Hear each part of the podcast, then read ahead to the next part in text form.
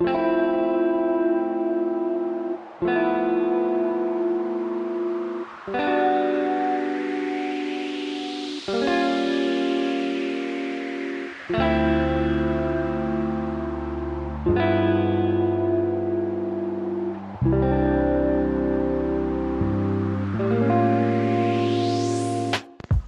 estamos aqui para o segundo episódio do nosso podcast Educação Libertária em Trajetórias, recebendo o professor do programa de pós-graduação em História da Universidade Federal Fluminense, professor Carlos Augusto Ador, que vem conversar um pouco com a gente e construir aí sua narrativa autobiográfica nesse momento aqui da pandemia Covid-19, pensando aí a interface da sua história de vida, anarquismos e experiências educacionais. Ele é professor de História do Brasil República e atua principalmente nos seguintes temas: anarquismo, Rio de Janeiro, movimentos sociais urbanos, classe operária, história e literatura.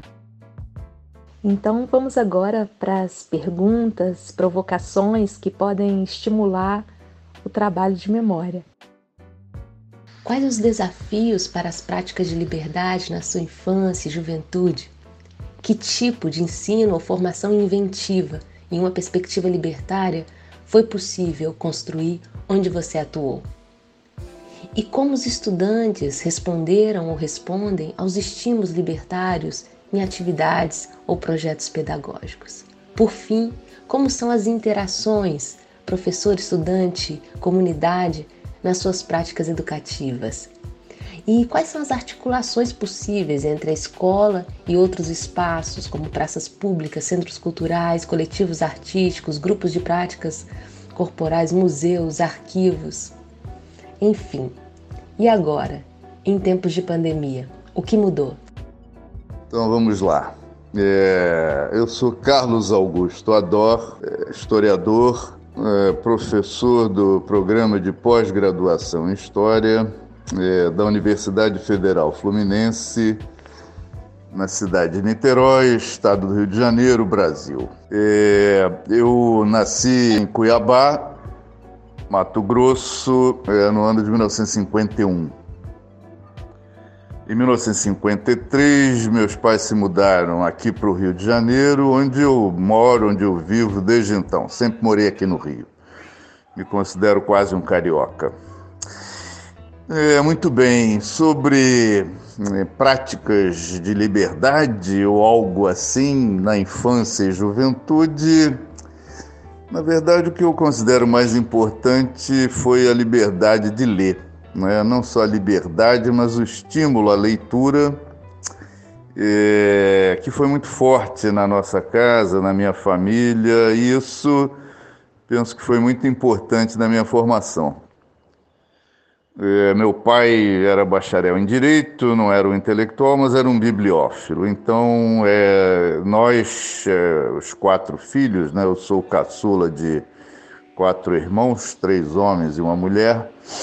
É, nós sempre lemos bastante, muito, não é? é enfim, eu é, é, lia muito desde a infância. Eu me lembro que em 1962 eu estava com 10 para 11 anos e no primeiro ano do antigo curso ginasial no Colégio Pedro II e nos mudamos de uma casa no mesmo bairro aqui do Flamengo para um outro apartamento maior, enfim. E nas férias desse ano eu me lembro que eu li é, julho de 62, eu li praticamente a obra infantil do Monteiro Lobato, que acho genial até hoje. Enfim, eu lia muito. É, é, me lembro que meu pai tinha muitos livros, meu pai era bacharel em Direito, não exercia a profissão de advogado, trabalhou a vida toda como funcionário público e se aposentou como funcionário público, bastante graduado. É, enfim, ele tinha, por exemplo, eu me lembro da enciclopédia Delta Larousse, aqueles livros grandes, verde escuro, de capa dura, etc. Ele lia e consultava, enfim, ele lia bastante. Minha mãe lia bastante, minha mãe tinha uma é, instrução formal é, é, básica, não é? Antigo ginasial, etc. Mas lia muito, tocava piano, etc. E, enfim, era uma família de classe média, mas bastante progressista. É para os padrões da época, inclusive. Então, nós todos nos formamos. Meu irmão mais velho é bacharel em Direito também, como meu pai, diplomata, se aposentou como diplomata. O segundo é engenheiro e a minha irmã é formada em Sociologia, não é Ciências Sociais, é professora, etc. Eu sou historiador, como eu já falei, não é? é... Sim, eu é, estudei minha vida toda em instituições públicas, é, o antigo primário no colégio Escola Rodrigues Alves, que era ali do lado do uh, Museu da República, o Palácio do Catete, né, antiga sede do governo federal, e o, o antigo ginásio, o antigo clássico, eu fiz no colégio, no colégio Pedro II, seção sul, no Maitá, de 1962 a 1968. Então, é, enfim, a liberdade de ler né, que eu acho fundamental, não é? é? na minha formação intelectual e a minha formação posterior como historiador e ainda posterior a minha, minha identificação com o anarquismo, a minha militância, que é mais a militância intelectual e docente e de pesquisa, não é? Por décadas, por décadas, não é?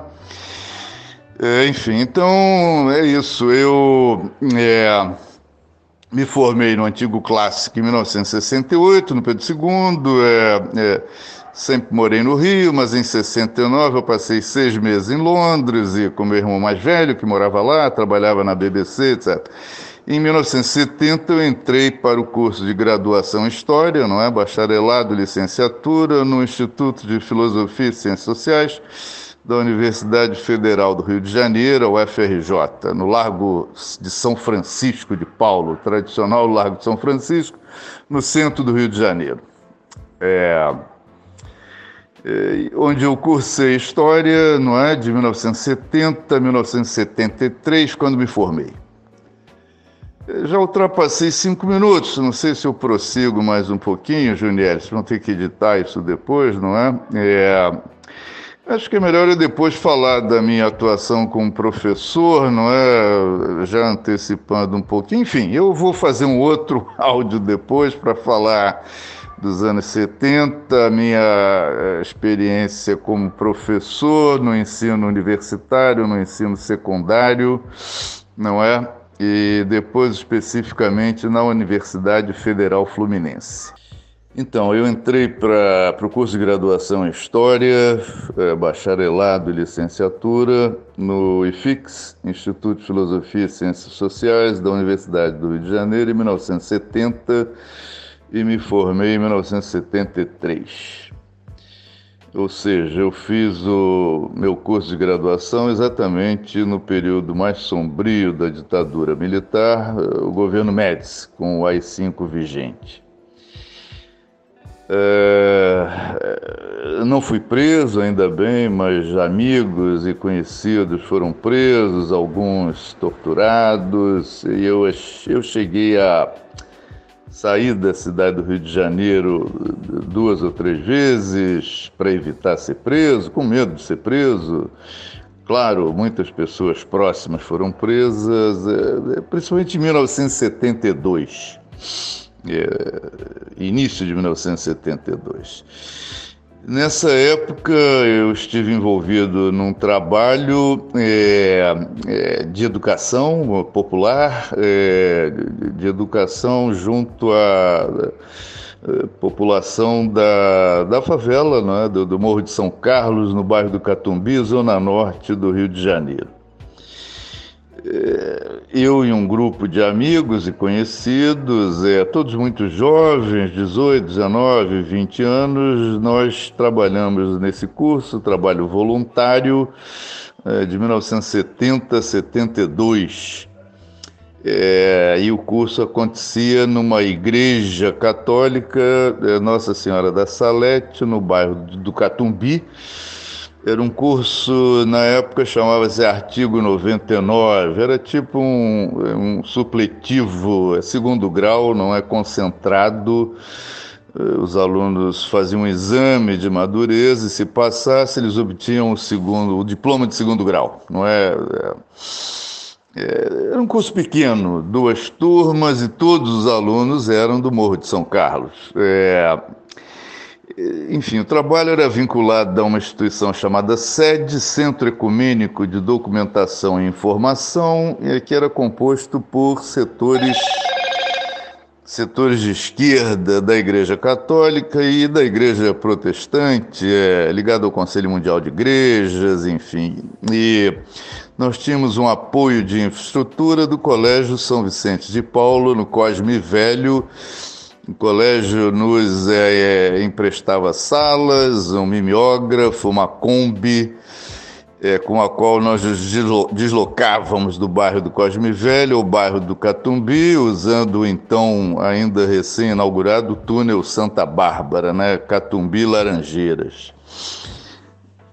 Nós nos reuníamos é, fim de semana, enfim, no Colégio São Vicente, líamos Paulo Freire. Era um grupo de 10, 15 jovens, não é? Alguns deles, não eu, mas alguns deles ex-alunos do Colégio São Vicente eu era ex-aluno do Colégio Pedro II e fui a, a, esse trabalho através de um amigo, um grande amigo, né?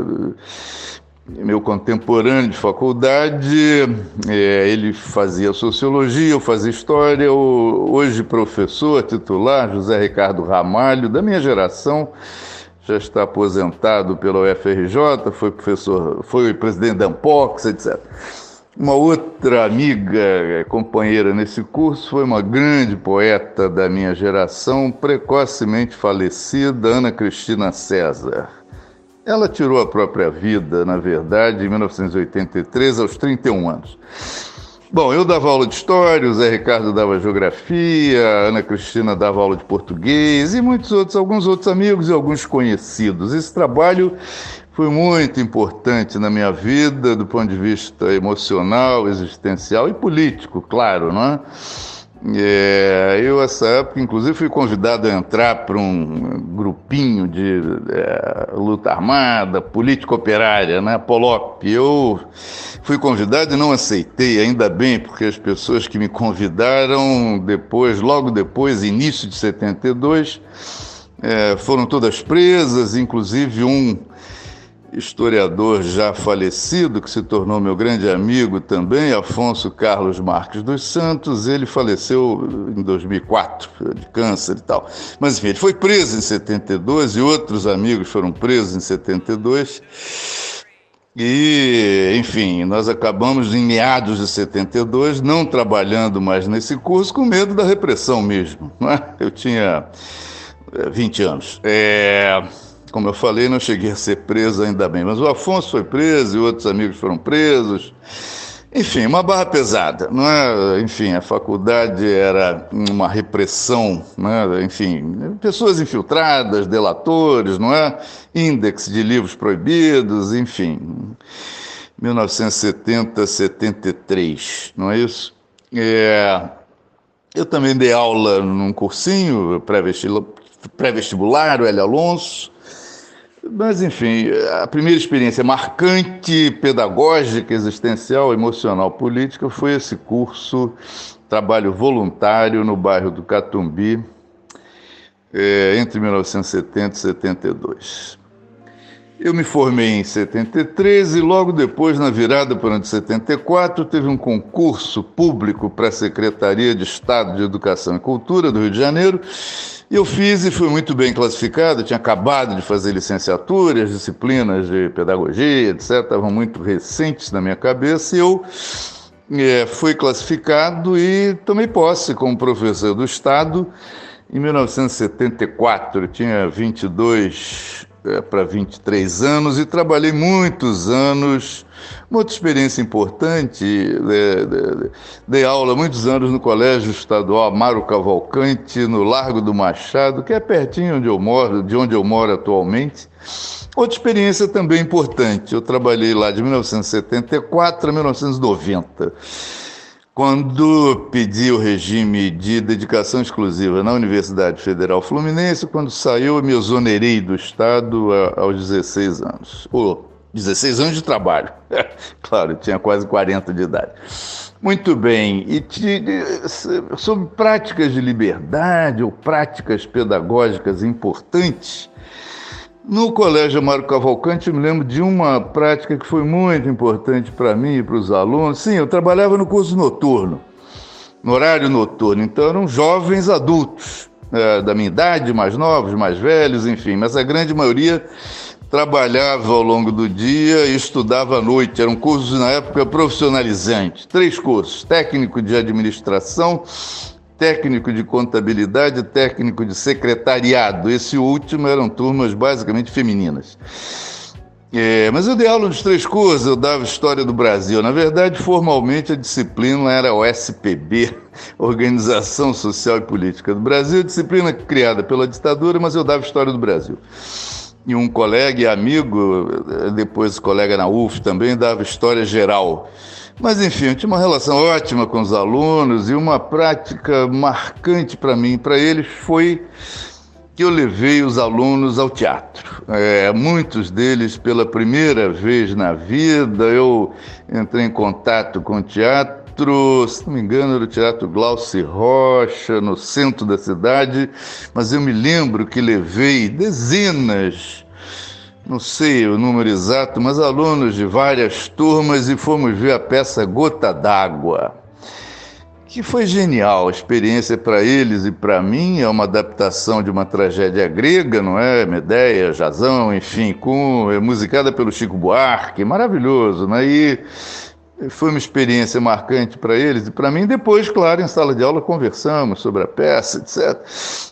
É, isso foi uma experiência marcante. É, enfim, prática de liberdade. Enfim, é, foi possível, embora nada fácil, trabalhar numa perspectiva de construir valores, enfim, de liberdade, de justiça, não é?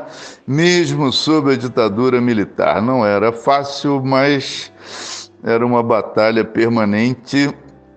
Enfim, isso foram dois trabalhos marcantes para mim nos anos 70, eh, no Catumbi e no Colégio Amaro Cavalcante, uma, já estou falando há muito tempo, uma terceira experiência a qual vou me referir e comentar no próximo áudio será meu trabalho que durou décadas como professor de História do Brasil na Universidade Federal Fluminense. Em 1976, o Departamento de História da Universidade Federal Fluminense abriu, promoveu um concurso para a área de História do Brasil. Eu estava começando um mestrado lá, né, que vinha concluir nos anos 80, mas eu soube do concurso e me inscrevi. É, fomos 21 candidatos é, e o concurso foi num nível muito bom, tanto que o departamento de história resolveu contratar os três primeiros classificados. Eu fui colocado em classificado em primeiro lugar e fui para a área do concurso História do Brasil. O segundo colocado foi aproveitado na área de História Moderna e Contemporânea e a terceira colocada foi alocada na área, na área de História da América professores Afonso Carlos Marques dos Santos e Raquel Suaré. Muito bem. É, bom, o Departamento de História e o Instituto de Ciências Humanas e Filosofia, do qual o departamento fazia parte, é, é, funcionavam no bairro do Ingá, Niterói, na rua Lara Vilela, onde hoje fica o Instituto de Artes e Comunicação Social, IACS. Em 1978, 79, o departamento e o instituto se mudaram para o campus do Valonguinho, perto das Barcas, onde ficaram até 1991. Então se mudaram é, para o recém-inaugurado campus do Graguatá, onde permanecem ainda hoje. Há poucos anos, o Departamento de História se autonomizou do Instituto é, de Ciências Humanas e Filosofia e foi criado o Instituto de História. Bom, muito bem. Eu comecei então a lecionar no Departamento de História da UF em 1976, área de História do Brasil. Eu dei cursos de História do Brasil Colônia, Brasil Império, Brasil República. É, sim, quando eu entrei no ciclo básico do curso de graduação em História, havia só duas disciplinas de História do Brasil: Brasil 1, Colônia e Brasil 2, Brasil Independente. É, Império e República, tudo junto. Nós criamos, eu e um grupo de colegas, nos anos 80, a disciplina História do Brasil 3, Brasil República. Ainda criamos um curso História do Brasil 4, Brasil pós-30, mas esse é, não durou muito tempo, não sobreviveu a uma outra reforma curricular. Muito bem, eu dava aula então de Brasil Colônia, Império e República, mas sempre gostei mais, sempre preferi trabalhar com a história do Brasil republicano. E fui então, aos poucos, é, me especializando nesse período e é, preferindo dar cursos de Brasil República. E o, as turmas, os alunos, as turmas eram basicamente da minha geração, mais novos um pouco, da minha idade, um pouco mais velhos, enfim. É, eu dei aula para, é, enfim, alunos que se tornaram meus colegas no Departamento de História da UF, alguns se tornaram meus amigos, historiadores, depois muito conhecidos. É, só lembrando alguns, é, Ronaldo Weinfas, Magali Web Matos, Ana Mawad, Márcia Mota, Mário Greenspan, é, Jaime Benchimol, é, Paulo Brandi, é, enfim, muitos alunos é, se tornaram colegas e convivemos por anos.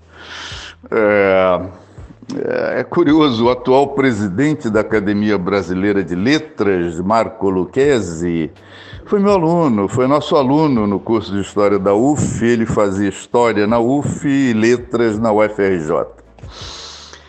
Bom, então eu estudava muito para dar aulas, para dar os cursos, estudava muito. É, enfim, e num desses estudos, estudando para dar os cursos, dar as aulas, é, eu trabalhei muito com dois livros que foram publicados em primeira edição exatamente nesse ano em que eu comecei a trabalhar na UF, 1976. Uh, Liberalismo e Sindicato no Brasil, de Luiz Werneck Viana, e Trabalho Urbano e Conflito Social, de Boris Fausto. Uh, o livro do Viana de, de, cobriu o período do, da proclamação da República, o golpe de 1964. E o livro do Boris Fausto trabalhava com as três primeiras décadas da República, 1890 e 1920. São dois clássicos na, na minha avaliação. E o livro do Fausto, é, num dos seus capítulos, chamado Correntes Organizatórias e seu Campo de Incidência, ele trabalha. O eixo geográfico da análise do livro é Sudeste, basicamente Rio de Janeiro, São Paulo e Santos. Ele trabalha com essas correntes é, político-ideológicas que se propunham a organizar os trabalhadores urbanos do Brasil. É, três, eu endosso a análise dele em linhas gerais ainda hoje. Três correntes: é o chamado socialismo reformista ou democrático institucional o chamado por ele é, trabalhismo, entre aspas, carioca, trabalhismo, entre aspas, porque seria uma espécie de embrião do trabalhismo clássico de um período posterior, né, anos 30 a 60, não é? na era Vargas, não é? É enfim, o socialismo reformista, o trabalhismo é, e o anarquismo, não é?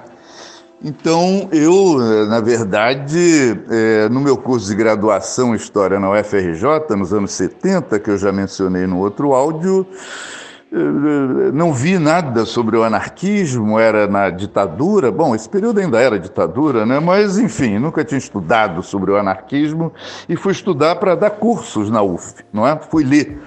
E fiquei fascinado pelo anarquismo, como sou fascinado até hoje. É, enfim, é, é, o anarquismo, na minha concepção, é basicamente socialismo e liberdade, não é? Construir o socialismo sem abrir mão da liberdade, muito pelo contrário, procurando ampliar a liberdade dos indivíduos e a liberdade da, da, da sociedade, né? Dos indivíduos em sociedade, naturalmente, não é? Tem uma frase do Bakunin que eu cito muito, é, é, citei como epígrafe em um dos meus livros, é, que eu acho uma síntese genial.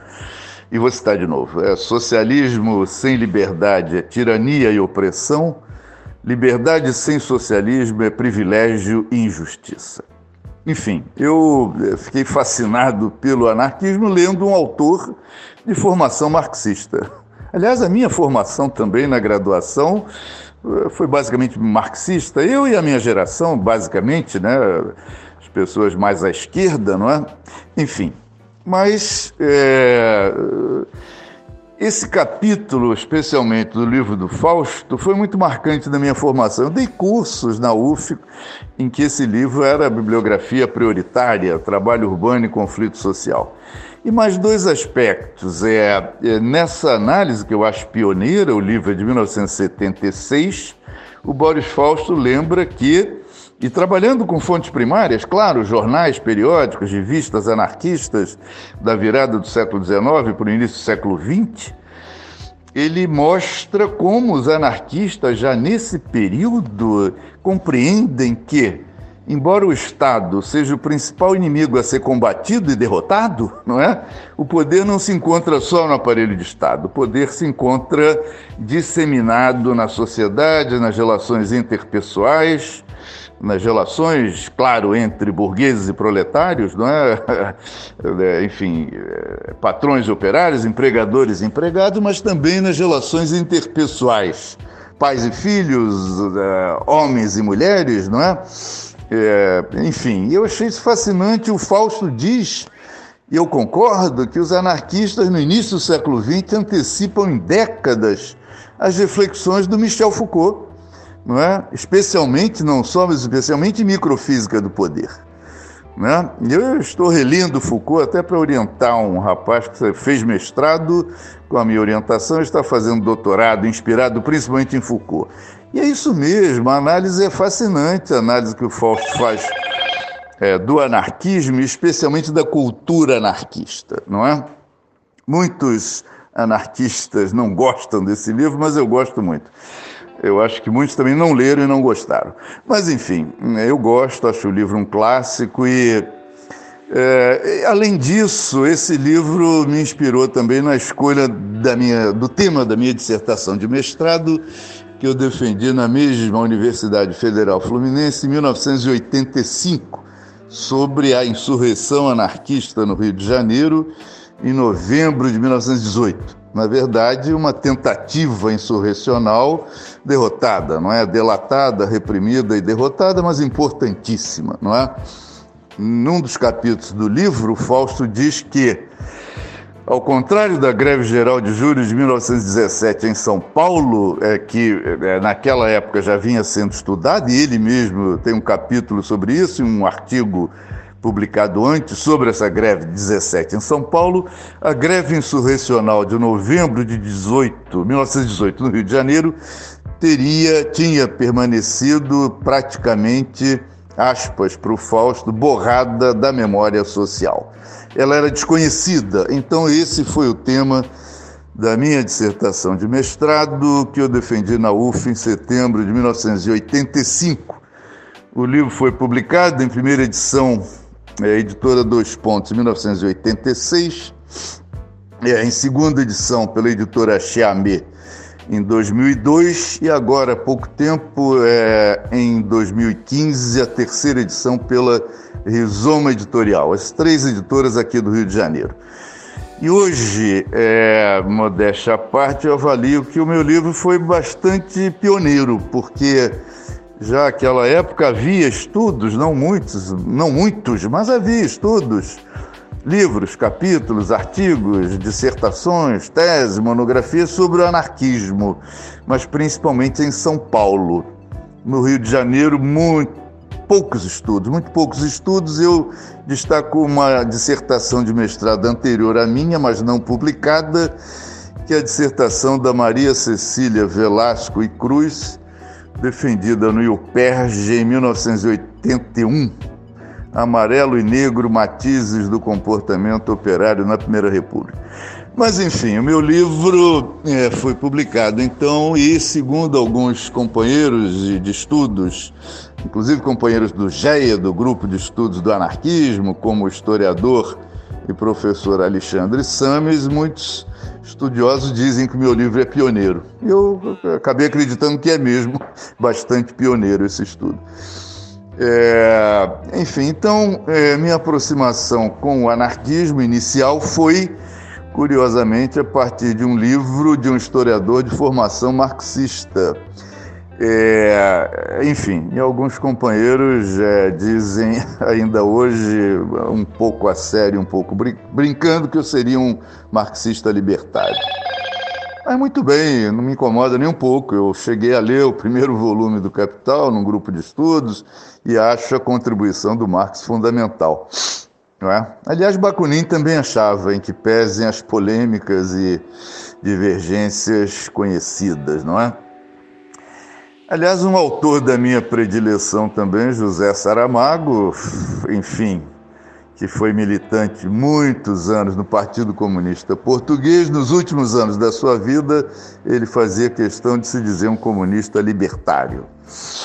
Muito bem, então é, o meu primeiro estudo de fôlego com fontes primárias e de discussão historiográfica foi essa dissertação de mestrado. O título era Rio de Janeiro, 1918, A Insurreição Anarquista. E ela foi publicada com o título A Insurreição Anarquista no Rio de Janeiro. Como eu falei, é, é, três edições, não é?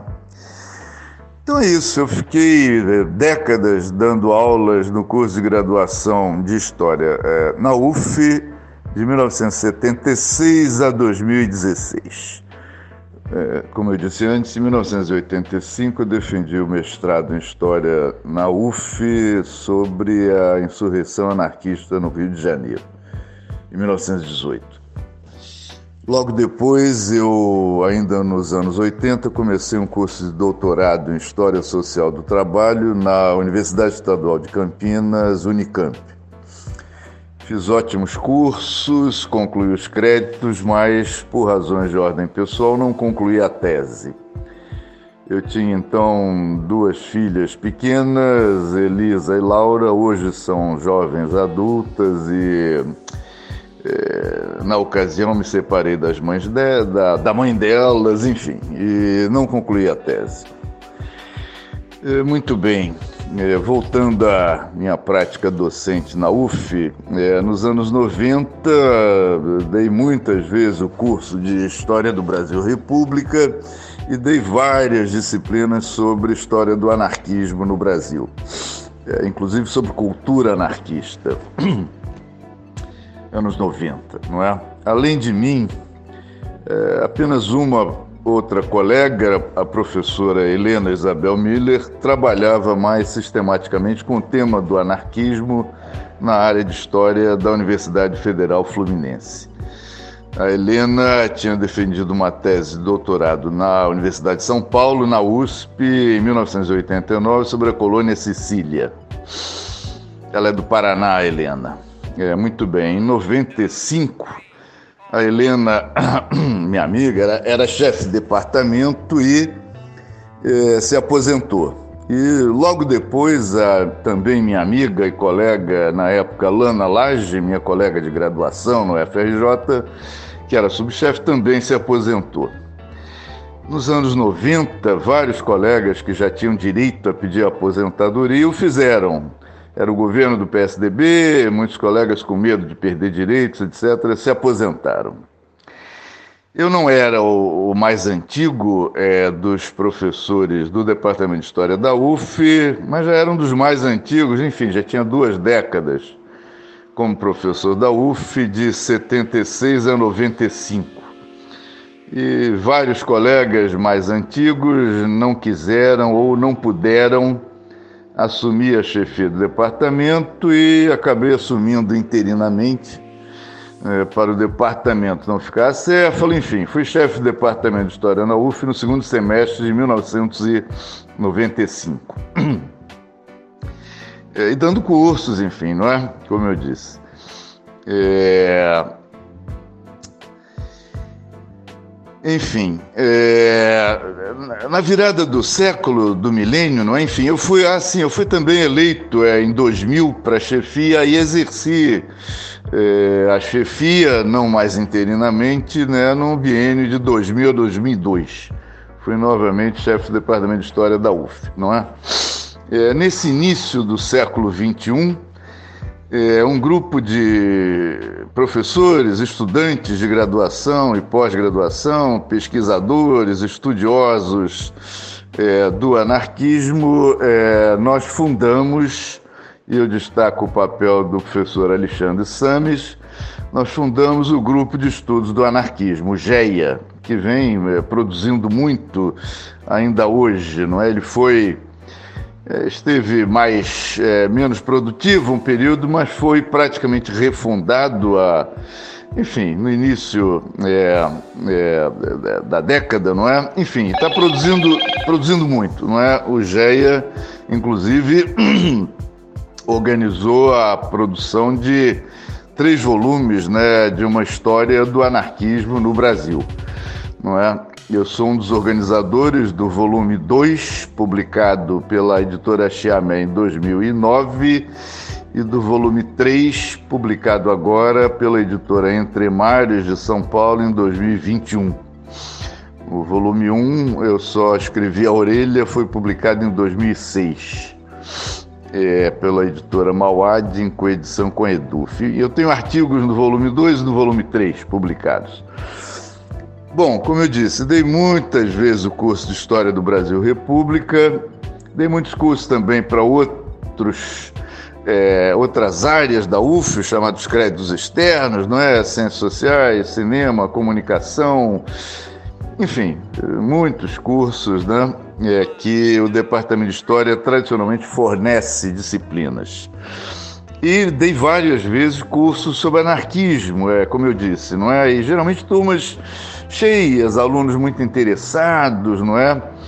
Penso que o tema do anarquismo foi ressurgindo principalmente a partir da queda do Muro de Berlim, da fragmentação da União Soviética, não é? A última década do século XX virada para o século XXI. Nesse contexto foi fundado o GEA, o Grupo de Estudos do Anarquismo, não é? Enfim, enfim, essa é uma longa história, né? não temos tempo aqui, mas enfim, já nos anos 60, George Woodcock falava de um neo-anarquismo vinculando, a, enfim, maio de 1968, em Paris, a influência do pensamento libertário, né, do pensamento anarquista, é, enfim, nos eventos de maio de 68, é, na França. Bom, não só na França. É, enfim, Alemanha, enfim, Brasil, não é, no outro contexto. Muito bem, então, é, ao longo desse milênio, então, não é? Eu continuei trabalhando com o tema do anarquismo em cursos, não é? Em cursos, é, o GEA nós fazíamos, começamos a fazer estudos regulares, não é? é estudos, eventos e depois alguns seminários, né? Um seminário realizado na UF, um seminário realizado na UERJ, não é? é? Com pessoas vindo de fora do Brasil, inclusive, não é? Eu fui retomando de uma forma mais sistemática é, as minhas leituras, estudos e pesquisas sobre o anarquismo, é, já agora no, no século XXI, não é? Enfim, Bom, muito bem. É, dando continuidade então ao, ao depoimento, não é? é? Eu tinha, como falei, não concluído um curso de doutorado na Unicamp e resolvi, estimulado por alguns colegas, principalmente a querida colega e amiga professora Ismênia Martins, resolvi retomar é, o é, doutorado, fazer um novo projeto e prestar o concurso para o curso de doutorado em História da Universidade Federal Fluminense. E assim o fiz, não é? elaborei o projeto, já estávamos em 2006, 2007 e eu entrei para o curso de doutorado em 2008. É, e o novo projeto que eu elaborei foi muito elogiado pela banca examinadora, etc. Foi um projeto sobre a obra do Edgar Rodrigues, né? o mais importante, a meu ver, memorialista do anarquismo no Brasil e em Portugal, um autor autodidata que publicou 54 livros sobre o anarquismo, principalmente no Brasil, eh, mas também em Portugal. É, enfim, então eu entrei para o doutorado em 2008 e é, fiz um curso ótimo é, com a colega Denise Rollenberg. Trabalhamos com história do tempo presente, história e memória. O tema do curso era a França ocupada pela Alemanha nazista nos anos 40. Muito bem, então, é, enfim, ao longo desse período, já no, nesse século 21, é, eu trabalhei também, eu trabalho muito com história e literatura também, trabalho, leio, né, e, e montei um curso, primeiro eu dei esse curso na graduação História da UF, depois na pós-graduação, chamado História e Biografia, em que eu, eu trabalhei com três autores, Lima Barreto, José Saramago e Edgar Rodrigues. É, enfim, esse curso, como eu falei, eu dei na graduação e depois na pós-graduação é, em História na UF. É, enfim, o tema do anarquismo então vem ressurgindo, não é? é o GEA tem um trabalho, considero muito importante, não é? Enfim, e é, como eu falei, turmas muito cheias e é, um interesse grande pelo anarquismo, né? E, enfim, a Helena se aposentou, Helena Miller, eu me aposentei em 2016 e continuo vinculado ao programa de pós-graduação em História da UF. Assim, eu defendi a tese em 2012 e fui credenciado no programa de pós-graduação em História da UF em 2013 e já dei alguns cursos lá, exatamente História do Anarquismo no Brasil, e esse curso História e Biografia, em que eu trabalho com Lima Barreto, José Saramago e Edgar Rodrigues. José Saramago e Edgar Rodrigues são contemporâneos e conterrâneos. Né? O, Edgar Rodrigues nasceu em 1921, estamos no centenário do nascimento dele, faleceu em 2009. O, José Saramago nasceu em. É, 1922 e faleceu em 2010. Os dois, é, enfim, viveram vidas longas e muito produtivas, não é? é? Edgar Rodrigues é um autor menos conhecido, naturalmente. Saramago ganhou o Prêmio Nobel de Literatura, não é? Mas o Edgar Rodrigues é conhecido pelos estudiosos, não só do anarquismo, como do movimento operário e sindical é, no Brasil. Sim, a minha tese de doutorado foi também publicada não é, em 2013 pela editora Achiamé e o livro e a tese chamam-se Um Homem Vale um Homem, é, Memória, História e Anarquismo na obra de Edgar Rodrigues. É, é, enfim, a defesa foi em 2012, abril de 2012, como eu falei, não é? E saiu agora em 2017 uma segunda edição pela Rizoma editorial, não é? Enfim, é isso. Então, é... eu venho trabalhando agora mais na pós, só na pós-graduação, na UF, né, com o tema do anarquismo há décadas, não é? Me identifico com o anarquismo como visão de mundo, não é? Como eu disse antes, né, na minha avaliação, anarquismo é socialismo mais liberdade, não por acaso, né, os anarquistas se identificam com razão como socialistas libertários, não é? é... Enfim, e eu é, venho trabalhando só na pós-graduação e atualmente é, a nossa querida colega e amiga Juniele Rabelo vem mantendo acesa a chama libertária na área de história da, da UF, não é? Não há muitos colegas que eu saiba trabalhando com o tema, mas a Juniele sim, não é? Já tivemos oportunidade de trabalhar juntos, né? Ela organizou um livro junto com o José Maria Carvalho Ferreira e com o João da Mata, Anarquia e Anarquismos, onde eu publiquei um capítulo né, sobre o Edgar Rodrigues. E publiquei também, e é, escrevi também um pequeno pós-fácil no livro é, é, que a Juniele também participou da organização, né? É, Corpo, História, Resistência, não é? é? Enfim, da editora Letra e Voz. É, enfim, então a Juniele mantém acesa essa chama, não é? E enfim, eu penso que hoje é fundamental é, a discussão sobre o anarquismo, é? especialmente nesse momento em que vivemos de tanto obscurantismo, de tanta negação da história, da ciência, da cultura, da educação, não é? é o anarquismo enquanto horizonte, enquanto utopia, enquanto heterotopia, enfim, enquanto uma proposta alternativa é, de crítica radical ao capitalismo e aos socialismos autoritários e de propor a construção de um novo mundo, de uma nova sociedade mais livre, justa, fraterna e solidária. Não é? Essa proposta permanece cada vez mais viva, não é? é...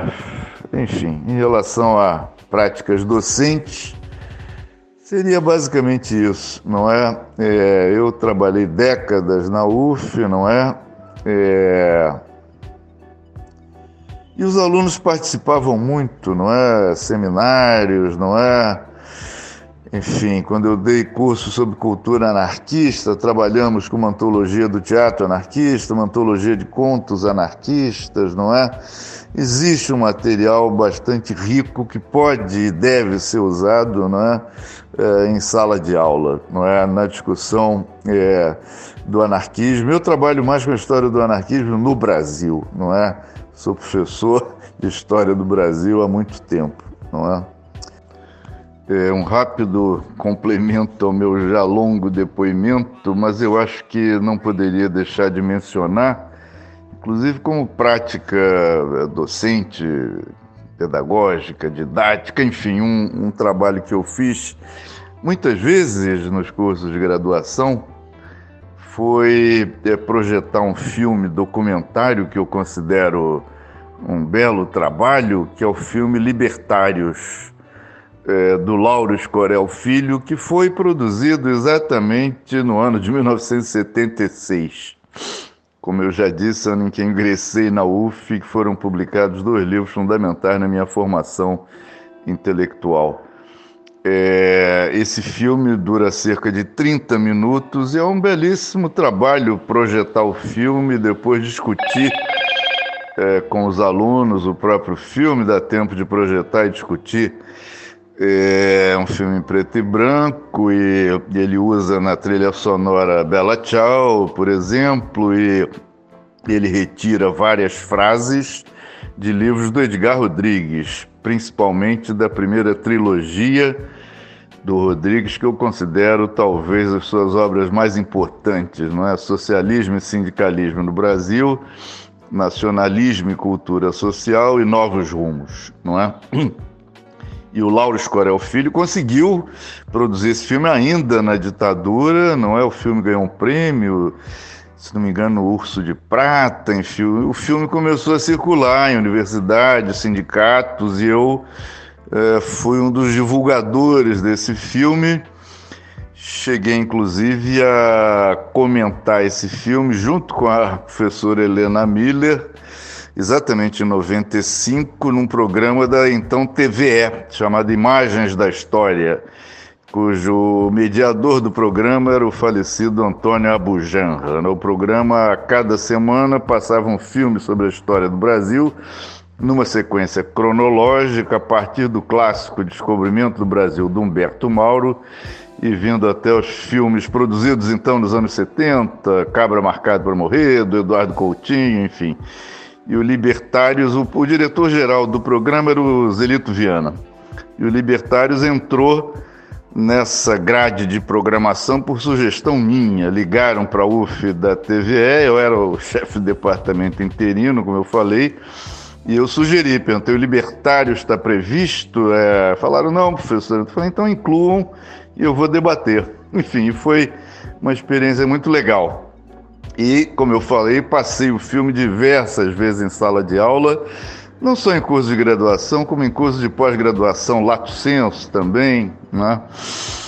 É, até depois eu também comentei nesse mesmo programa um outro filme muito bom do Leon Risman, Eles Não Usam Black Tie, é, baseado numa peça de teatro do Gianfrancesco Guarnieri. Não é? Assim, o Libertários trabalha então com anarquismo no Brasil, na Primeira República, principalmente com as greves operárias do final da década de 10, não é? 17, não é? enfim, aquela conjuntura de grande ascenso do movimento operário no final dos anos 10. Eu não podia deixar de mencionar o Libertários do Lauro Escorel, é, como prática também não é? de é, discussão em sala de aula, projetar o filme e discutir. Algumas frases no filme Libertários declamadas pelo grande ator Otton Bastos. Um último adendo, é, sem querer ficar chato, lembrei de um outro filme, um documentário mais longo e mais recente, feito por um cineasta argentino, Carlos Pronzato, radicado na Bahia. É um documentário sobre o centenário da greve geral de 1917, feito então e lançado naturalmente em 2017. É cerca de uma hora e meia de duração e tem depoimentos de 10 ou 12 historiadores, inclusive um depoimento meu. Não cheguei a usar em sala de aula, mas é uma referência. É, tá bom? Carlos Pronzato, centenário da greve 17. Tem um depoimento do Alexandre Sames também, da Cristina Lopreato, enfim, do Foot Hardman. É um trabalho bem legal também. Obrigado, Junier.